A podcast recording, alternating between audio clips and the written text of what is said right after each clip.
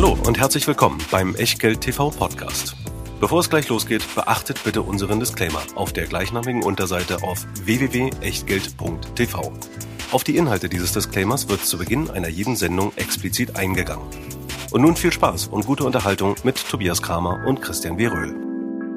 Herzlich willkommen bei Echtgeld TV, herzlich willkommen aus Berlin, herzlich willkommen im Jahr 2020 ein Wahljahr in den USA, ein spannendes Jahr an den Börsen, denn wir haben sensationelle Entwicklungen im Jahr 2019 hinter uns und spannende vor uns. Mit einem wie üblich gern gesehenen, spannenden Thema fangen wir dieses Jahr Echtgeld TV dann auch an, nämlich mit Dividenden, Dividenden im Jahr 2020 und wer könnte dafür ein geeigneterer Gesprächspartner sein, als der, mit dem ich sowieso eigentlich jedes Mal rede? Genau. ähm, Christian W. Röhl. Ja, und wer redet mit mir? Natürlich jedes Mal Tobias Kramer. Ja, weil ich einer der wenigen bin, äh, von dem er auch Widerspruch akzeptiert und ähm, das hilft dann immer mal weiter äh, wenn man auch mal bei einer, bei einer Präsentationserstellung unterschiedlicher Meinung ist, dass man das äh, adäquat ausdiskutiert. Also ich akzeptiere Widerspruch immer so lange, bis ich dich überzeugt habe. ja. Das mache ich übrigens bei jedem. Erzähl keinen Unfug. Erzähl was zum Disclaimer. Ja, auch im Jahr 2020 gilt natürlich, das, was wir hier machen, ist keine Anlageberatung, keine Rechtsberatung, schon gar keine Steuerberatung und auch keine Aufforderung zum Kauf oder Verkauf von Wertpapieren. Wir geben hier unsere Meinung zu Aktien und sonstigen Investments ab und was ihr daraus macht, ja, das ist euer Ding oder was ihr eben nicht daraus macht. Wir können dafür jedenfalls keinerlei Haftung übernehmen, genauso wenig wie wir eine Gewähr dafür übernehmen können, ob die Unterlagen, die ihr hier in der Sendung bekommt, richtig und vollständig und aktuell sind. Unterlagen gibt's natürlich nicht nur jetzt eingeblendet im Video, sondern natürlich auch in der Echtgeld TV Lounge. Wenn ihr immer noch nicht wisst, was das ist, www.echtgeld.tv. Dort einfach registrieren und dort habt ihr die Unterlagen. Und wenn ihr sie teilt in den sozialen Netzwerken, freuen wir uns natürlich sehr und tut uns dabei einen Gefallen, lasst den Quellenhinweis drauf. Und wir starten jetzt in das Jahr 2020 mit den Statistiken, die Christian seit mehreren Jahren für sich und seit einigen Jahren, nachdem er ein Buch geschrieben hat, das heißt Cool bleiben und Dividenden kassieren. Den Dividendenadel ins Leben gerufen hatte und darüber sprechen wir heute, denn neues Jahr, neue Listen, neue Werte, neue Portfoliozusammenstellung heißt aber eben auch, dass wir uns das Ganze auch mal angucken müssen. Angucken tun wir uns ja in der Sendung ohnehin vieles. Und von daher noch ein kleiner Einschub. Wenn euch das, was ihr hier so seht und von uns erfahrt, gefällt, dann liked die Beiträge, kommentiert sie. Ähm, gerne auch Kritiken schreiben, gerade für die, äh, für die Podcasts ist es immer noch wichtig, dass da regelmäßig auch mal das eine oder andere reinkommt und damit helft ihr uns und dem Programm auch weiter. Danke dafür. Und jetzt fangen wir mal an zu erklären, was Dividendenadel eigentlich ist. Und da können wir uns einer sehr, sehr schönen Grafik bedienen, die du ohnehin sehr gerne einsetzt, nämlich dieser hier. Ja, also Dividendenadel ist nicht einfach nur die deutsche Übersetzung von Dividend Aristocrats, die nee, es in den USA, USA gibt. Genau, es geht ein bisschen weiter. Dividend Aristocrats in den USA sind ganz einfach Unternehmen, die seit über 25 Jahren die Dividende Jahr für Jahr erhöht haben. Das ist eine, eine tolle Sache. Ähm, wenn man das Ganze versucht, außerhalb der USA umzusetzen, ähm, hat man allerdings schon mal ein Problem in der Umsetzung. Es gibt schlichtweg zu wenige Unternehmen außerhalb der USA. Das heißt, wenn wir jetzt mal so kritisch gleich reingehen und sagen, es geht weiter, dann gehst du da erstmal einen Schritt zurück, weil genau. du sagst, zehn Jahre genau. an der, Stelle, an der Stelle sage ich, es, wir gehen mal einen Schritt zurück. Äh, und zwar gehen wir noch einen Schritt weiter zurück, nämlich, äh, also es muss auch nicht jedes Jahr erhöht worden sein, sondern äh, zehn Jahre ohne Dividendenkürzung ist aber die erste Hürde, äh, die ich sehen müsste. Allerdings kommt da noch ein bisschen mehr dazu. Bei den Aristocrats war es das. Da wird rein auf die Kontinuität geguckt. Das ist mir ein bisschen wenig. Ich mache mal diesen Rundumblick auf das, was dann am Ende Dividenden oder Ausschüttungsqualität heißt. Und das sind insgesamt vier Faktoren relevant. Ja, den ersten hatten wir schon, die Dividendenkontinuität. Dazu kommt die Ausschüttungsquote denn die Dividende soll ja nicht einfach irgendwie aus der Substanz gezahlt werden, sondern das Unternehmen soll den Aktionär am Gewinn beteiligen. Dafür muss Gewinn da sein und es sollte auch, nachdem die Beteiligung gezahlt wird, äh, noch ein bisschen was im Unternehmen bleiben, damit es nicht finanziell ausgezehrt wird. Deshalb möchte ich im Durchschnitt über drei Jahre maximal 75 Prozent der Gewinne ausgeschüttet sehen. Gleichzeitig bin ich als Aktionär kein kleines Hündchen, das man mit so ein paar Ertragskrümeln vom Tisch zufriedenstellen kann. Ich möchte als Aktionär, der ich ja Eigenkapital zur Verfügung stelle, auch wirklich fair und angemessen behandelt werden. Sprich, 25 Prozent vom Gewinn hätte ich schon ganz gerne. Dazu die Rendite, die muss nicht unbedingt hoch, aber auf keinen Fall zu niedrig sein. Ein Prozent ist die absolut untere Grenze, sonst kann man einfach nicht mehr von einem Beuteschema namens Dividendenadel sprechen. Und ganz wichtig am Ende, ich möchte Wachstum bei der Dividende sehen. Ich möchte Wachstum natürlich über die Zeit sehen. Sehr wichtig für die Sortierung am Ende die letzten fünf Jahre die Gewinnwachstumsrate, ah, die Dividendenwachstumsrate. Aber ich möchte auch sehen, dass die Dividende im letzten Jahr angehoben wurde. Also das, was man gemeinhin positives Momentum. Also in den Dividendenadel kommt nur eine Aktie rein, wenn sie die Dividende in die, für dieses genau, Jahr angeht. Also die, in, die, in den primären Dividendenadel, ja, in alles das, was in meinen Auswahllisten oberhalb der Leerzeile steht, ne, darunter ist dann ein erheblicher Cut, ja, da kommen nur diejenigen rein, die wirklich im letzten Jahr angehoben haben. Was zum Beispiel zur Folge hatte, dass für das letzte Jahr 2019 die Münchner Rück in dieser Selektion nicht drin war, weil es eben nur eine Stagnation gab. Okay. So, und wenn man das mal erklärt hat, dann fragt man natürlich zu denen, nee, machst du ja schon eine Weile. Und äh, das heißt, das Erste, was wir in dem Bereich dann machen und in der Situation machen, ist uns zunächst mal anzugucken, wie ist das Ganze eigentlich bisher so gelaufen. Und dann nehmen wir natürlich die ganz kurzfristige Brille, genau. Brille einfach mal und Schauen gucken auf das Jahr 2019. Herr Röhl. Ja, das Jahr 2019 war sehr erfreulich insgesamt an den Börsen, auch für die deutsche Börse. DAX, es war schwierig, keine Gewinne zu machen. Es war schwierig, keine Gewinne zu machen, also mit einzelnen Aktien natürlich schon, aber in der Summe, also hat man schon wirklich sehr viel falsch machen müssen. 22 Prozent hat der DAX gewonnen, 26 Prozent der MDAX und der SDAX. Ich weise immer noch diesen DAX Plus Maximum Dividend aus, den ja einige von euch immer noch im Depot haben. Ähm, ja, der ist, der ist chronisch schwachbrüstig, hat letztes Jahr 10% gemacht, und zwar inklusive Dividende. Ähm, da haben wir uns aber schon oft dran abgearbeitet. Wir haben jetzt gefragt, was ist mit dem Dividendenadel Deutschland? Die Aktien, die letztes Jahr im Dividendenadel Deutschland drin waren, haben inklusive aufaddierter Dividende ein Plus von 33% gemacht. Und zwar egal, ob man jetzt die gesamte Selektion von knapp zwei Dutzend genommen hat oder nur die ersten 10, 33% So. Und das ist eben ganz hübsch, aber so wie wir es bei anderen Strategien auch machen würden, äh, ein Jahr macht ja noch keine bedeutsame Strategie draus. Von daher gucken wir natürlich auch mal in den mittelfristigen Bereich rein, sehen da dann auch, dass das mit so einer Outperformance gar nicht immer klappt und gar nicht immer klappen kann. Und das ist extrem wichtig vor zwei Hintergründen.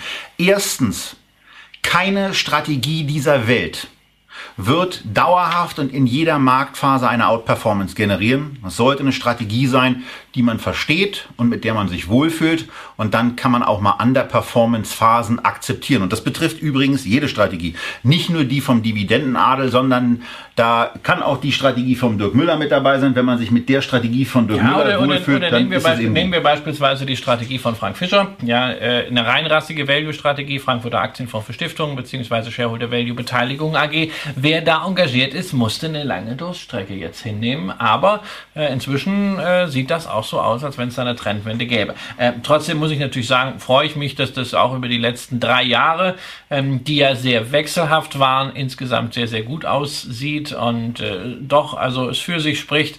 Ähm, der, der Hardax hat 20 Prozent gemacht, äh, der Dividendenadel knapp 35 Prozent, inklusive der Dividenden, beides gerechnet. Ähm, damit ist übrigens sogar auch der MDAX äh, als bester mhm. deutscher Index knapp übertroffen worden. So, und nein, da sind keine Steuern für die Umgruppierung mit abgezogen, da sind auch keine Gebühren mit dabei, denn es werden ja zunächst mal die Modelle verglichen. Ja. Genauso werden beim DAX ja auch keine Restrukturierungsgebühren abgezogen und keine DAX, steuerlichen Veränderungen. Den DAX kann man ja auch nicht mehr so handeln. Das so, geht also ja gar nicht mehr. Das sind nur daher, Indizes, die man aufzeichnen kann. Aber es gibt keine Möglichkeit. Ich beute nur den Fragen vor, denn die kommen ja in der Regel. Natürlich. So, und dann gibt's aber noch etwas, was wir ja auch immer machen, nämlich hier zur Anzeige zu bringen, den Echtgeld-TV Langfristvergleich. Und der beginnt ja immer im Jahr 2008. Ähm, also zu einer Zeit, wo die Immobilienkrise schon so ein bisschen waberte. Aber das Jahr in 2008 hat sich ja vieles an Krisenszenarien materialisiert. Äh, da war zunächst mal Beer Stearns, da erinnern sich schon viele gar nicht mehr dran. Im ersten Halbjahr, im zweiten Halbjahr. Das ging noch glimpflich ab. Im zweiten Halbjahr war dann, äh, war dann Lehman Brothers und ähm, bis rein in das erste Halbjahr 2009 ging es dann erstmal nach unten. Und äh, nach unten ging es da auch mit der Dividendenadelstrategie. Ähm, ja. Man muss, das, man muss das ganz offen sagen. Ich, ich habe das auch in meinem Buch sehr, sehr deutlich ausgeführt. Und ich sage das immer, wenn es heißt Dividendenaktien in Anführungszeichen, so werden sie ja gerne genannt. Ich frage dann erst mal, was sind Dividendenaktien? Davon ab. Dividendenaktien haben weniger Risiko. Sie schwanken weniger stark und sie haben geringere Drawdown-Risiken. Ich kann das in der Masse nicht nachweisen. Ich kann das einfach nicht feststellen. Es gibt manche Fälle, in denen das so war und es gibt Fälle wie 2008, in denen das eben nicht so war. Deshalb rate ich immer, sich nicht darauf zu verlassen, dass Dividendenaktien weniger schwanken. Was man ganz klar nachweisen kann, dieser Ansatz von Dividendenqualität hat eine deutlich schnellere Erholung nach Markteinbrüchen als der breite Markt, was auch klar ist, weil wenn Leute in den Aktienmarkt zurückkommen, wenn sie wieder kaufen, dann kaufen sie natürlich zuerst mal das, was ordentliche Qualität hat, was nicht nur eine Wette auf die Zukunft ist, sondern was Unternehmen sind, die gezeigt haben, sie haben schon ein paar Krisen überstanden. So.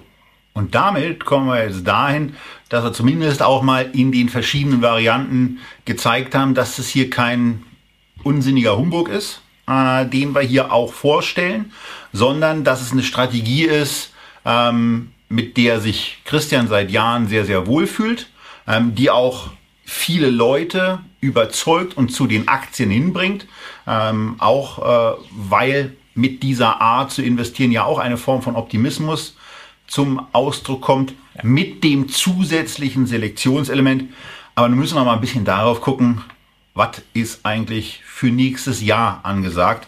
Und das ist ein Auszug der Dividendenadelwerte für das Jahr 2020 und für Deutschland. Denn in dieser Sendung werden wir ausschließlich Deutschland besprechen.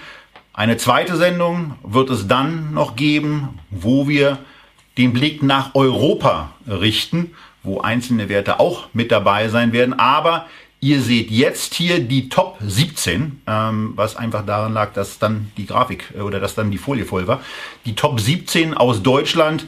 Äh, was, was ist so das, was dir als erstes bei Erstellung der Liste aufgefallen ist, was sich vielleicht auch hier an diesem Auszug zeigt? Na, was natürlich äh, schon entscheidend ist, ist in der Spalte äh, nicht, nicht gesenkt beziehungsweise äh, nicht, nicht erhöht, konstant die 10. Ja, wir haben hier ein ganz besonderes äh, Jahr, denn äh, wir betrachten hier ja für die letzten zehn Jahre den Zeitraum 2010 bis 2019. Das heißt, Unternehmen, die ihre Dividende 2009 vielleicht gesenkt oder gestrichen haben, ähm, haben, leiden darunter nicht mehr, sondern der Track Record wird 2010 erst begonnen. Das heißt, die Unternehmen, die gleich 2009, als die Krise äh, sozusagen am Hochpunkt war, gesagt haben, okay, wir streichen schon mal hier, ähm, gucken wir mal, wie es weitergeht. Äh, und die nicht erst gesagt haben, naja, die Dividende ist ja für 2008 und 2008 war noch ganz gut und äh, wir zahlen noch mal irgendwie. Ähm, die sind hier natürlich positiv drin. Das sehen wir. Äh, es sind mehrere Unternehmen erstmalig überhaupt im Dividendenadel Deutschland wieder dabei. Ähm, beispielsweise auch durchaus Prominenz wie die Allianz, die jetzt wieder auf zehn Jahre ohne Dividendenkürzung kommt. Und somit haben wir zumindest ein Versicherungswert dann auch mit dabei. Ähm, ja, also wir haben auch einen zweiten Versicherungswert dann äh, weiter unten Hannover dabei. Ähm, die, nee, nee, die Münchner Rück ist schon Hannover. jetzt wieder dabei. Die Münchner Rück kommt, wie ist jetzt wieder dabei. Sie war im letzten Jahr nicht drin. Die Münchner Rück hat 2019 jetzt erhöht und ist jetzt dadurch im Dividendenart 2020 wieder mit dabei. Allerdings das Wachstum ist so gering, dass es hier nicht unter diese ersten 17 reicht, äh, äh, was nichts an der Qualität dieses Unternehmens ändert. Müssen wir noch was zu der Liste in dem aktuellen, in der aktuellen Nein, man, nein, man kann sich die Liste natürlich äh, herunterladen auf www.dividendenadel.de und äh, da hat man dann auch wirklich äh, die einzelnen Angaben zu Ausschüttungsquoten, äh, man zu Renditen, zur historischen Rendite und man kann eigentlich aus dieser äh, Liste dann sehr gut für sich filtern, wie es denn weitergehen soll. Ja, möchte man beispielsweise äh, äh, stärker auf Dividendenkontinuität setzen, möchte man äh, stärker auf Unternehmen mit einer höheren Rendite geben. Es ist eigentlich alles dabei. Der Dividendenadel ist facettenreich genug, auch dieses Jahr wieder. Also insofern durchaus mit der Liste arbeiten. Und ich habe dazu gegeben eine Kennzahl, die bei uns auch immer sehr, sehr wichtig ist, was die Qualität des Unternehmens angeht, nämlich äh, Net Debt to EBITDA, dass man einfach mal abschätzen kann, okay, ist das Unternehmen finanziell auf Kante genäht, so dass man vielleicht äh, bei der Dividende ein Fragezeichen machen sollte, oder ist das entspannt? Für diejenigen, die es einfach als Vorlage nehmen wollen für eine eigene Strategie, für eine eigene Watchlist, für diejenigen, die es so machen, wie ich es im Wesentlichen mit dieser Liste mache, nämlich einfach die Top-Positionen dann zu kaufen nach einer eigenen systematischen Strategie. Äh, Für diejenigen ist es natürlich auch eine Vorlage. So. Und äh, die Listen gibt's halt da. Und jetzt fällt ja bei der Liste, die wir, die wir hier haben fürs Jahr 2020 auf, dass da jemand ganz vorne ist, wo man jetzt nicht so spontan mit rechnet und ein Unternehmen an Position 1 ist, Heidelberg Zement, äh, das in der Regel nicht unbedingt irgendwelche Top-Listen anführt. Nee. Und Heidelberg Zement führt diese Liste an, weil die Steigerung in den letzten fünf Jahren die höchste war. Ja, ne, das ist, danach wird am Ende sortiert und 28 Prozent im Durchschnitt äh, bei der Dividende jedes Jahr mehr. Das ist eine sehr, sehr ordentliche Hausnummer, die natürlich mit einem Basiseffekt auch zusammenhängt. Ja, äh, die Basis das Basisjahr ist natürlich dann, wenn wir zehn Jahre angucken, 2010 bis 2019, ist das Jahr 2009. Da war die Dividende entsprechend gering. Aber trotzdem, es ist eine Leistung, ausgehend von diesem Krisenjahr, jedes Jahr die Dividende zu erhöhen und dann in Summe um einen so hohen Betrag. Das ist also zunächst einmal, ist ja keine Kaufempfehlung der Dividendenadel, sondern es ist ein Beuteschema und in diesem Beuteschema steht jetzt dieses Unternehmen eben ganz oben. Und das ist zunächst auch auf jeden Fall eine Bestätigung dafür, dass dieser Turnaround nach der Finanzkrise operativ weitestgehend gelungen ist. Denn vergessen wir nicht, was da für eine tragische Geschichte hinterstand. Und das ist im Übrigen auch noch der, der Punkt 2. Vorhin habe ich mit Punkt 1 angefangen, was bei so Strategien immer wichtig ist. Es muss dabei gar nicht so sein, dass euch jeder einzelne Wert der in dieser Liste enthalten ist, überzeugt. Das wird auch gar nicht gelingen. Das wird auch hier in der Sendung nicht gelingen, wo wir uns mal drei Unternehmen rausgepickt haben, die an verschiedenen Stellen dann auch äh, so ein bisschen Stirnkräuseln auslösen. Hier geht es um eine, um eine Strategie. Da werden dann einfach 20, 25 Unternehmen ausgewählt. Nein, also wir haben es ja eben auch äh, gesehen, also der, der Standard beim Dividendenhandel Deutschland sind 10. Das, das haben wir in der Bilanz eben gesehen. Das reichte für diese 33 Prozent. Übrigens, die meisten Unternehmen dieser Top 10 waren von der Performance her schlechter als der DAX. Aber dieses, es ist eben ein Beuteschema, was man streng systematisch umsetzt, wo man dann die Meinung einfach rausnimmt. Äh, das hat halt gereicht, um zum Beispiel auch so eine Aktie wie Bechtle dabei zu haben, die plus 98 Prozent hast. Und wenn du eine so eine Aktie mhm. dabei hast, dann kannst du dir natürlich auch mal eine Froster leisten, äh, ähm, die nur äh, die minus 8 gemacht hat letztes Jahr. Da kannst du den Aurelius leisten, die nur in Anführungszeichen plus 20 gemacht hat. Es ist dann völlig egal. Weil der Performanceanteil dann genau, eben 9,8 Prozent genau, es, genau, es geht, es geht einfach darum, in Summe über die Allokation so. besonders gut abzuschneiden. Na, man kann es natürlich auch als Vorlage einfach nehmen, ähm, um dann eigene qualitative Entscheidungen zu treffen, zu sagen, ach, das könnte ich mir mal näher angucken. Ist auch eine Möglichkeit. Und jetzt gucken wir uns aber mal Heidelberg Zement ein bisschen genauer an und sehen da ein Unternehmen, was unter Bewertungsgesichtspunkten zumindest schon mal so, da musst also du, mein musst du. Schema einfach Ja. so, ich sage so, ach Mensch, 13,3 2018 für 19, was ja so einigermaßen gesichert sein sollte. Also wenn da jetzt noch Überraschungen kommen, dann haben die an anderer Stelle auch noch ein Problem. Äh, 10,7er KGV. Wenn du die Schätzungen nimmst für das äh, Jahr 2020, bist du sogar im einstelligen Dachte Bereich. ich mir, Da- da- dann steigern die nämlich auch nochmal, haben einen äh, adjustierten Gewinn von 6,08 Euro bei einem Aktienkurs von 65. Also das liest sich erstmal gut. Dividende wird erwartet bei 2,48 fürs kommende Jahr. Das ist dann eben auch diese Steigerung. Na gut, und dass der Dividendenblock bei jeder Aktie, die wir in dieser Sendung und auch in der europäischen Dividendenadel-Sendung vorstellen, dass der ganz gut aussieht, das kann jetzt nicht weiter überraschen. Ähm, aber es ist eben einfach auch schön zu sehen, dass bei einem Unternehmen, was eine Dividendenrendite hat von 3,8 Prozent, gleichzeitig aber ein Payout-Ratio hat von 43 Prozent, wo man dem Bewusstsein sich hingeben kann, dass da noch Luft nach oben ist und die, das Ende der Fahnenstange auch bei den Ausschüttungen nicht erreicht ist. Ja, das ist durchaus so, wobei man immer sagen muss, äh, wir haben es hier mit einem sehr zyklischen Geschäft zu tun. Ja, wir reden über Zement, wir reden über Beton, wir reden über Baustoffe, wir reden über einen der Weltmarktführer in diesem Bereich. Also bei Zuschlagstoffen sind sie Nummer eins, äh, bei äh, Transportbeton sind sie, glaube ich, Nummer drei und bei Zement sind, Transportbeton? sind sie Nummer zwei. Transportbeton. Was ist denn Transport? Kennst du Baustelle, so Transportbeton, so, zum, zum, zum Betonmischer, zum wieder so hin auf die Baustelle transportiert wird, das ist Transportbeton. Der Okay. muss natürlich äh, speziell verarbeitet werden. Das, dein Patenkind liebt das, ja. Äh, Baustelle, Betonwagen Das Patenkind liegt alles, was in irgendeiner Form nass, klebrig und, und vier äh, Räder hat. Vier Räder sind ganz wo in wichtig. irgendeiner Form ein bisschen Schmutz mit bei ist. Richtig. Wie es sich gehört. Richtig. Ähm, und das ist natürlich, äh, also Marktposition ist super, ist auch gefestigt worden in den letzten Jahren durch Übernahmen. Eine davon in Italien sehr groß, Ital Zement, trotzdem auch organisch. Ordentliches Wachstum dahinter. Nur man darf halt nicht vergessen, das ist eine zyklische Branche und alles, was man hier an Steigerungen sieht, wird in einem halbwegs normalen wirtschaftlichen Umfeld auch durchgehalten werden können. Das gleiche gilt für die Schätzungen, aber nicht, wenn wir einen solchen ja, Schockfrost erleben wie 2008, 2009. Das ist natürlich immer die Prämisse, unter der man eine solche Dividendenrendite sehen muss, die allgemeinen Risiken einer solchen Branche. Gut, da ist die Aktie einfach mal 80 Prozent eingeklappt. Aber auch im Jahr 2018 seht ihr, was da mal so zwischenzeitlich passieren kann. Und auch da das Minus mal eben schlanke 40 Prozent. Ähm, sowas kann dann bei so einen Werten auch immer passieren. Ja. Aber war die, Rezessionsangst? war, war die Aktie letztes Jahr irgendwie mit dabei? Äh, nein, die Aktie ist ja jetzt zum ersten Mal dabei, weil sie hat jetzt genau erst diesen, Diesen Track Record, Track von, Record. äh, von zehn Jahren ähm, bekommen. Das Wachstum war natürlich in den letzten Jahren schon gut, aber es ist halt bei einem quantitativen Beuteschema so, dass man erst ab einem gewissen Punkt dabei ist.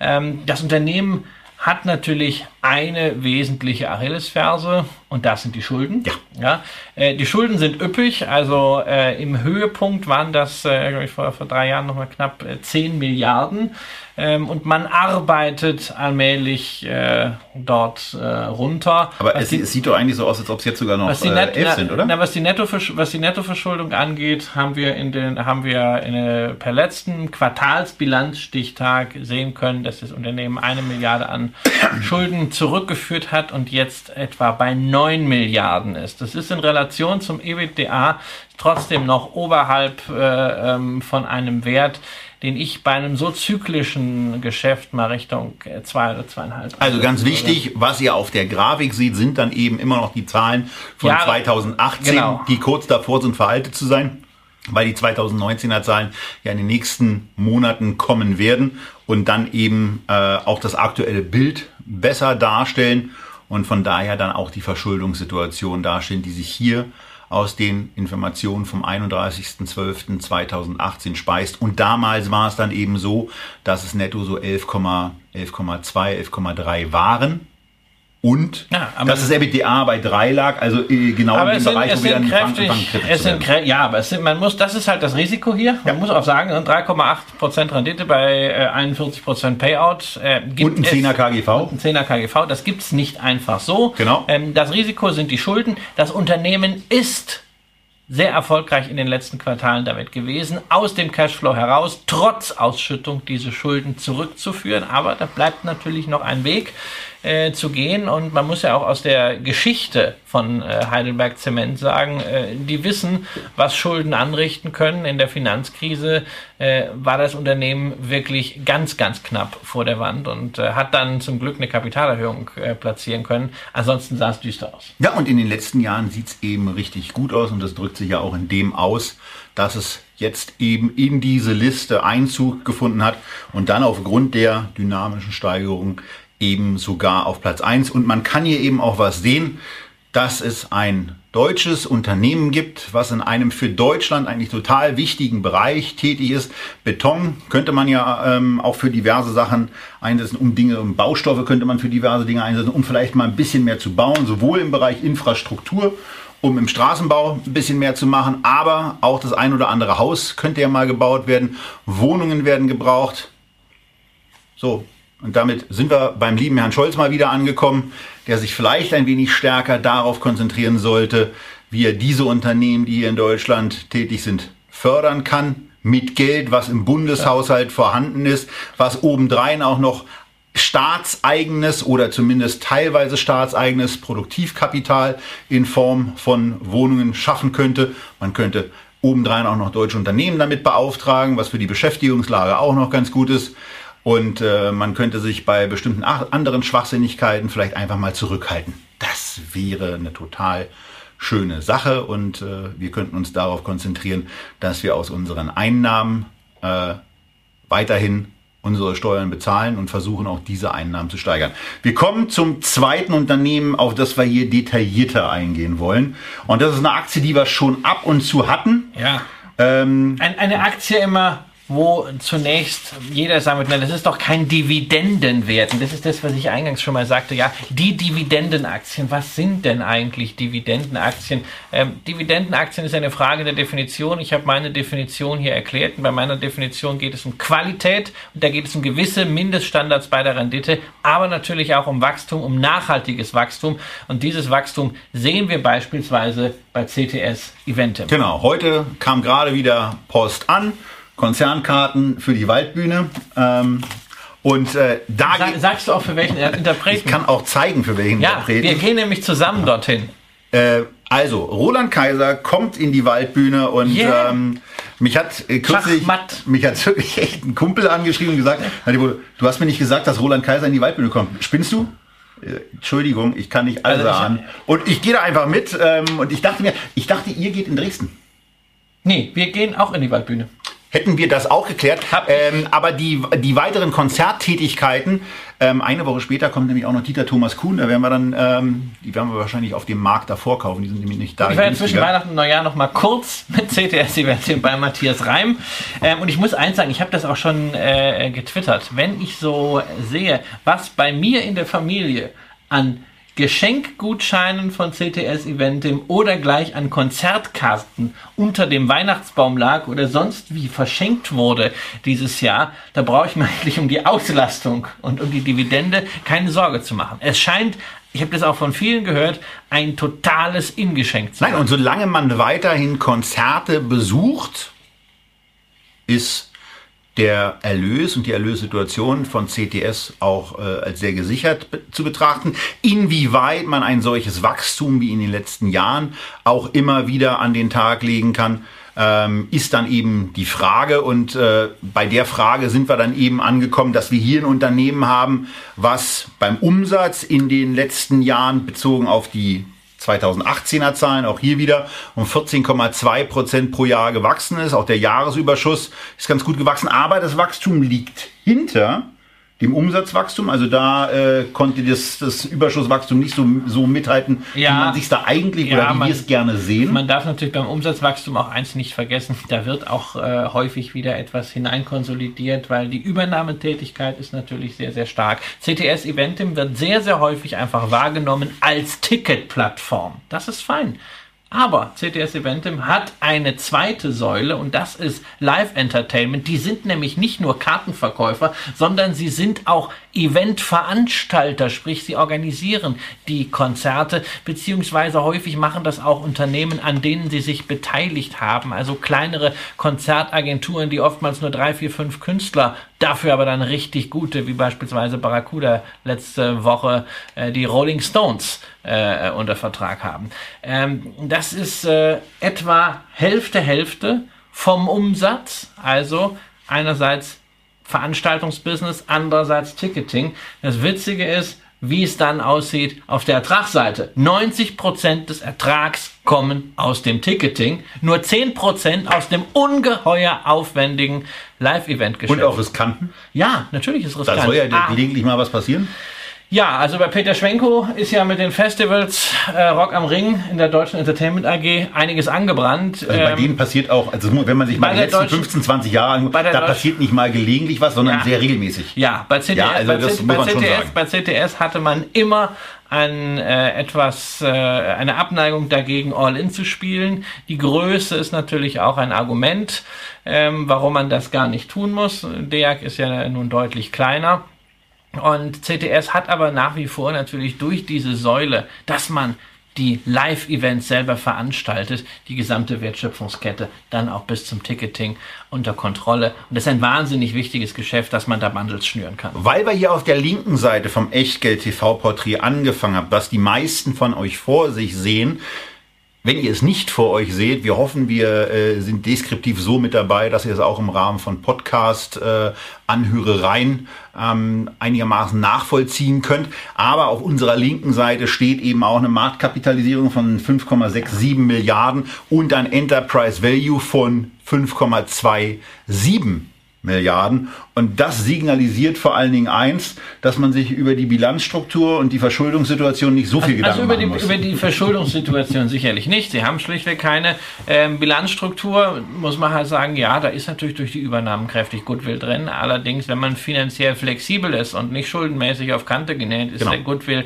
äh, nicht so schlimm, weil man ja nicht das Risiko hat, dass man Covenants, äh, sprich äh, Kreditvorgaben der Banken verletzt. Von daher, also linke Seite ist okay, äh, rechte Seite im, Dividenden, äh, im Dividendenbereich ja. wissen wir, die ist okay, ja, aber von der Qualitätsseite eine niedrige, eine ja, niedrige Dividende. Natürlich, und man darf, man darf halt auch eines nicht vergessen, diese Qualität, die wir hier sehen, wird verdammt, verdammt, verdammt gut bezahlt. Da ist eine, ist schön, eine, nein, da ist eine Menge eingepreist. Ich meine, wir liegen hier bei einem 40er KGV. Äh, für ein Unternehmen, wo man doch immer sagen kann, naja, also Entertainment, es kann ein bisschen zyklisch auch mal sein. Ne? Also wenn äh, die Wirtschaft wirklich wie 2008 schockfrostet, äh, dann geht natürlich auch die Neigung, so viel Geld für Konzertkarten auszugeben, zurück. Also wenn ich bedenke, Roland Kaiser kostet 74 Euro. Oh, ihr sitzt weiter unten. Ja, wir, sind, wir haben Innenraum. Ja. Da, wo die Fans sind. Äh, Matthias Reim waren wir, letzten, waren wir letztens, ich würde sagen, ich war fünf Meter an, an Matze dran. Das war, das war so geil. Aber hat natürlich auch gekostet 44,90. Helene Fischer ist, glaube ich, inzwischen bei 130. Helene Fischer. Und da sind wir noch nicht bei den äh, Rolling Stones. Ja? Das ist Wahnsinn. Das ist natürlich klar, dass in, eine, äh, in einem wirklichen konjunkturellen Einbruch da überlegt man sich das schon mal. Überlegt man das. Ähm, da sind natürlich dann günstigere Alternativen durchaus da. Ähm, während also so eine leichte Rezession zum Beispiel gar nicht so schlecht ist für das Business. Das hat mir letztes Jahr Peter Schwenko äh, von der DEAG erklärt. Ähm, er sagte nämlich, was wir machen mit unseren Tickets, wir verkaufen das kleine Glück, die kleine Flucht für zwei, drei Stunden aus dem Alltag. Und wenn es nicht ganz scheiße läuft, sondern nur so, so ein bisschen, dann gönnt man sich. Also nach dem Motto, du nimmst dann, nimmst dann lieber einen kürzeren Flug ja. oder fährst auch mal mit dem Auto genau. an die Ostsee, genau, an, aber so äh, diese zwei, die drei der USA. Escape, die leistest du dann doch noch. Er sagt, äh, Schwenko sagte mir übrigens auch,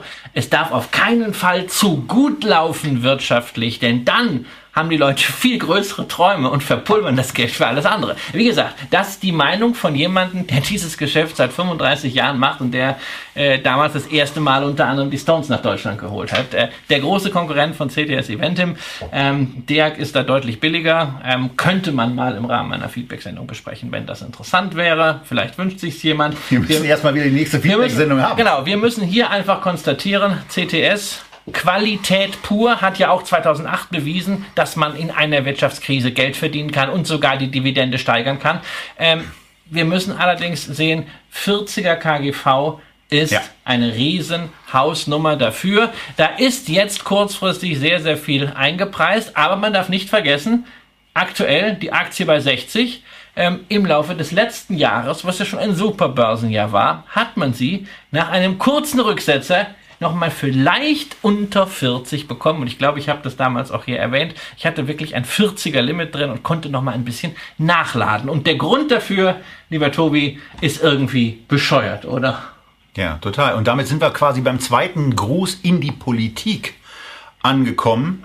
Denn ähm, Herr Scheuer sorgt zumindest sich anders um die deutsche Industrie, ähm, was dann dazu geführt hat, dass er einen leicht schwachsinnigen Vertrag abgeschlossen hat, zumindest aus, der, aus unserer aller Sicht, weil wenn ihr keine CTS-Aktionäre seid, dann seid ihr mit großer Wahrscheinlichkeit aber trotzdem Steuerzahler. Und da war das natürlich ähm, eine ganz merkwürdige Nummer. Er hat es zwar in einem, in einem Interview mit Gabor Steingart versucht, in irgendeiner Form dann zurechtzureden, hat sich dann auch zumindest gestellt, was man ihm zumindest mal anrechnen muss. Andere Politiker gehen da eher auf Tauchstation, wenn kritische Fragen kommen.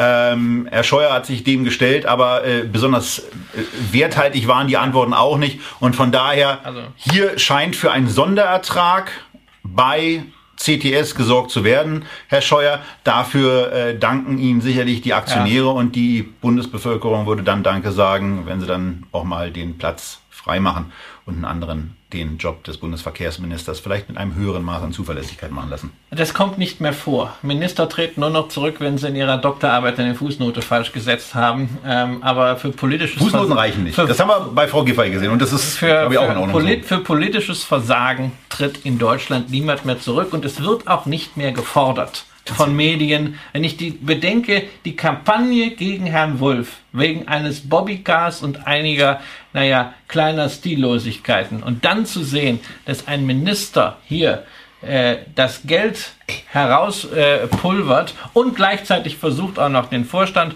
von CTS zu einer Falschaussage anzustimmen. Bei Wulff also, werde ich nie vergessen, dieses Interview, was er damals äh, mit einer Moderatorin vom ZDF, meiner Meinung nach Frau Schausten, gegeben hat, wo die ihn dann gefragt hat nach dem Motto, haben Sie dann, Sie haben bei Freunden übernachtet und Sie haben dafür nicht bezahlt. Ich frage mich, haben wir schon mal, wenn, wenn ihr bei uns übernachtet ja, ich oder doch, wir... Wenn dann, aber das ist doch jetzt regelmäßig, also du weißt, es gibt jetzt die Bonpflicht und wenn du jetzt am Sonntag zu mir kommst und deine oh. Nudeln isst, wirst du das natürlich ganz normal bezahlen und du kriegst auch von mir einen Bon. Verdammt! Ja, immer. Natürlich. Mensch. Ja, ich habe mir extra eine Kasse gekauft. Kann ich da auch Vorverkauf machen über CTS Event und ja, ein Nudelticket ziehen? ja, das machen wir auch noch.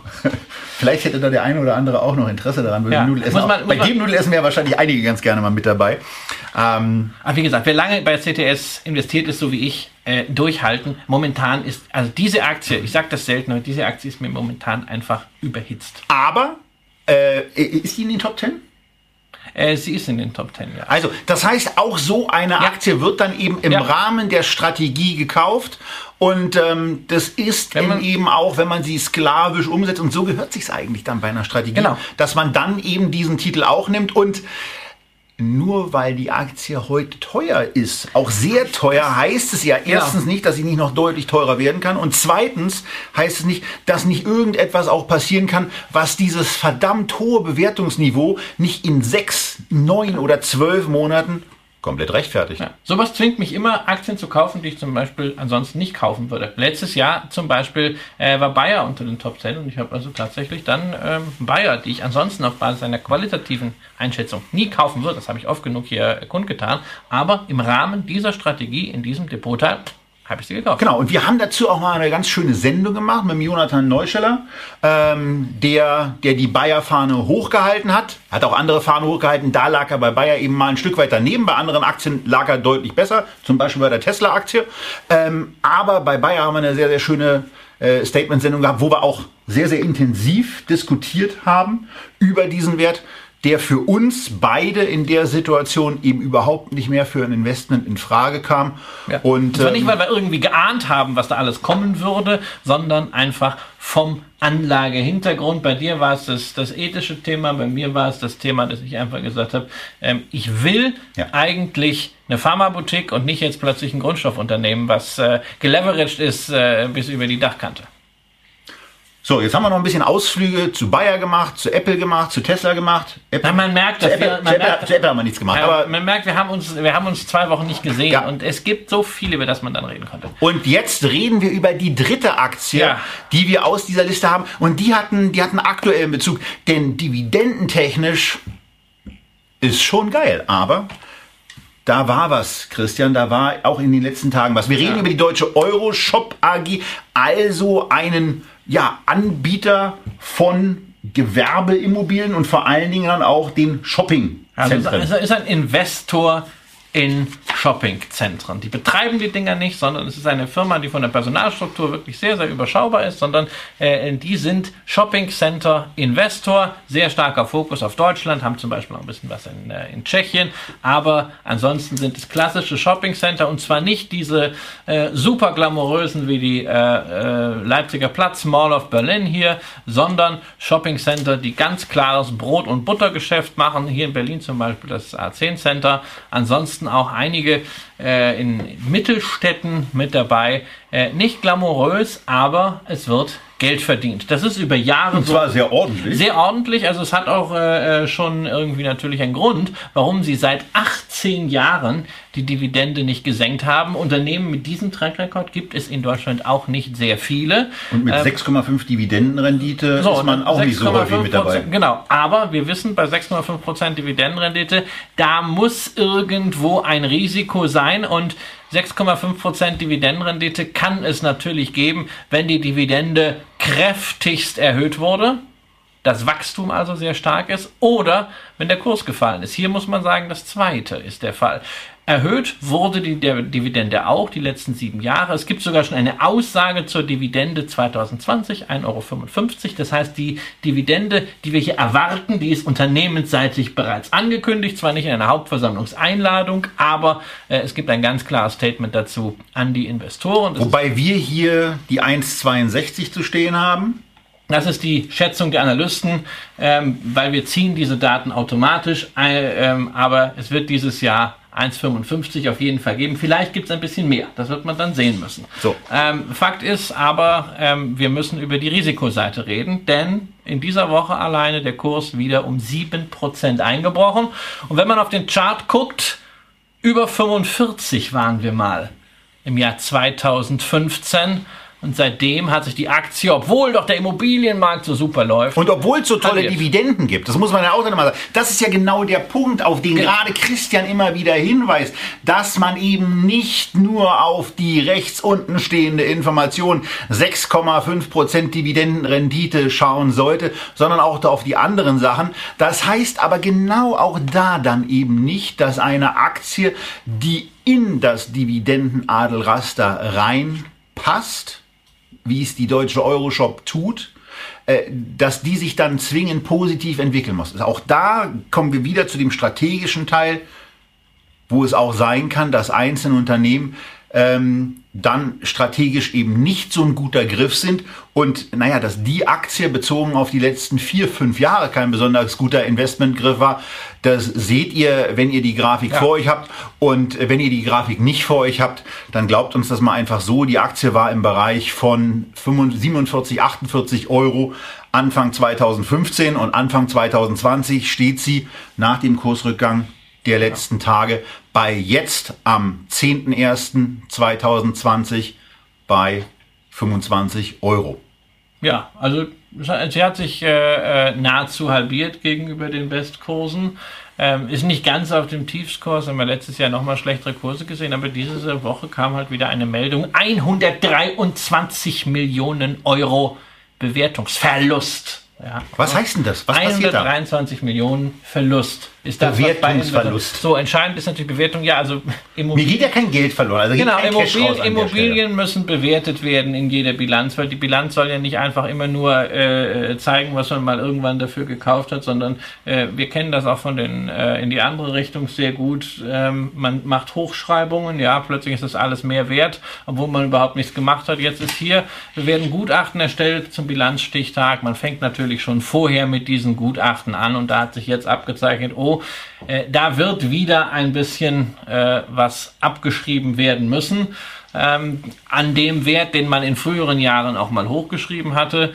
Ähm, und das sind eben diese 123 ist das, ist das jetzt Millionen. viel oder wenig? Was, hast du eine Relation? Nein, es, es, ist, es ist mehr als im Jahr zuvor. Da wurde auch schon Ähm, abgeschrieben. Da wurde auch, da wurde auch schon abgeschrieben. Da war es in der Relation so um die, um die 70 äh, Millionen. Ähm, da, äh, natürlich, also es wird die Bilanz äh, an dieser Stelle reduziert. Das ist natürlich äh, für Investoren blöd, aber wie gesagt, es ist auch früher ordentlich hochgeschrieben worden. Ähm, und äh, die, es sind natürlich Gutachten, die eine Vielzahl von Einflussfaktoren haben. Da werden insgesamt natürlich Marktpreise für Einkaufszentren, die gerade irgendwo angeboten werden, einfließen. Da fließt der Vermietungsstand ein, da fließen Investitionen ein. Investitionen werden natürlich im Rahmen einer solchen Betrachtung immer negativ gesehen. Ähm, Natürlich ist klar, man muss auch in Shoppingcenter investieren. Ne? Früher hat man investiert, um die Miete zu steigern.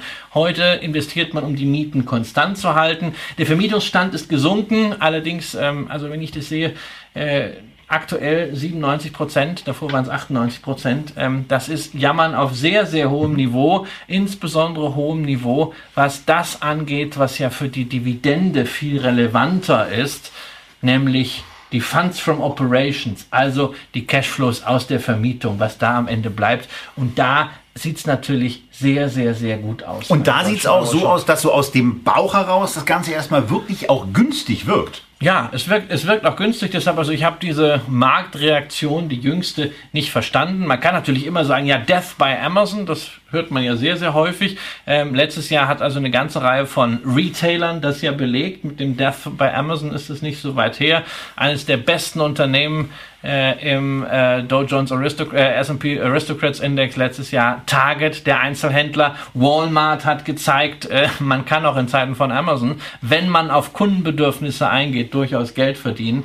Ähm, und deshalb, also die werden nicht alle pleite gehen. Shoppingcenter müssen anders arbeiten als früher, müssen sicherlich auch andere Unternehmen anlocken. Gastronomie wird wichtiger. Oder generell alle. es, muss ja nicht nur, es muss ja nicht nur Unternehmen sein, sondern auch die Flächen kann man ja ganz anders Natürlich. auf also- einmal verwerten. Ja, du kannst zum Beispiel auch äh, Fitness, das ist ein, ist ein großes Thema. Generell Shoppingcenter als, sagen wir mal, soziale Treffpunkte äh, stärker äh, zu etablieren. Das ist die großartige Herausforderung, aber diese Herausforderung stellt sich die Euroshop ja. Und man hat jetzt hier die Möglichkeit, ähm, wenn man sagt, also wir werden nicht alle Ewigkeiten zu Hause verbringen und äh, mit dem iPad auf der Couch lümmeln, sondern wir Menschen werden weiter rausgehen in irgendwelche sozialen Treffpunkte, ähm, wo man was einkaufen kann, wo man auch vielleicht äh, ein Eis essen kann äh, und wo es auch einen Parkplatz gibt äh, dazu.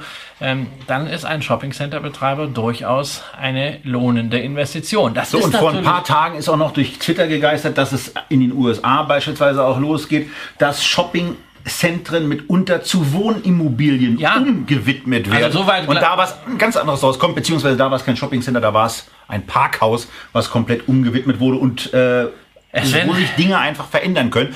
Die Flächen sind da, die Immobilien sind ja in der, die stehen ja in der Regel ganz stabil da so rum. Und ähm, was man dann da vermietet, das ist ja nochmal eine andere Sache.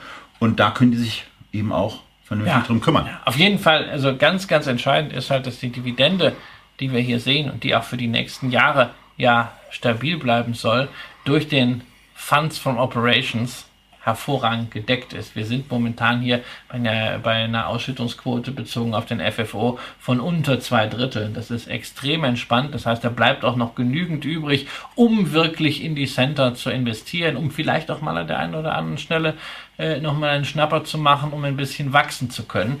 Ähm, bis sich das im Kurs widerspiegelt, äh, kann das natürlich dauern, weil man muss sagen, also sowohl hier in Europa als auch in den USA ist das Sentiment insgesamt für Shopping-Center-Betreiber brutal negativ. Aber man jetzt in der Tat, man kommt in den Bereich, äh, wo ich auch aus meiner Perspektive dann äh, sage, das ist zumindest mal, das sind zumindest mal Relationen und Multiplikatoren, die man hier vorfindet, wo ich sage, okay, da hat man eine Preiswürdigkeit, eine Preiswertigkeit, eine ordentliche Dividendenrendite. Man hat nicht wie bei REITs diese sehr, sehr hohen Ausschüttungsquoten, ähm, die anliegen. Also von daher wäre für mich bei dem Unternehmen ein signifikant höheres Wohlfühlgefühl ähm, vorhanden als bei diesen anderen. Ja, also ich habe äh, diese Woche, als es äh, hier um, um 7,5 Prozent runtergeht, ein bisschen aufgestockt. So, und von daher haben wir jetzt keine Nachricht an die Politik, aber an der Situation mal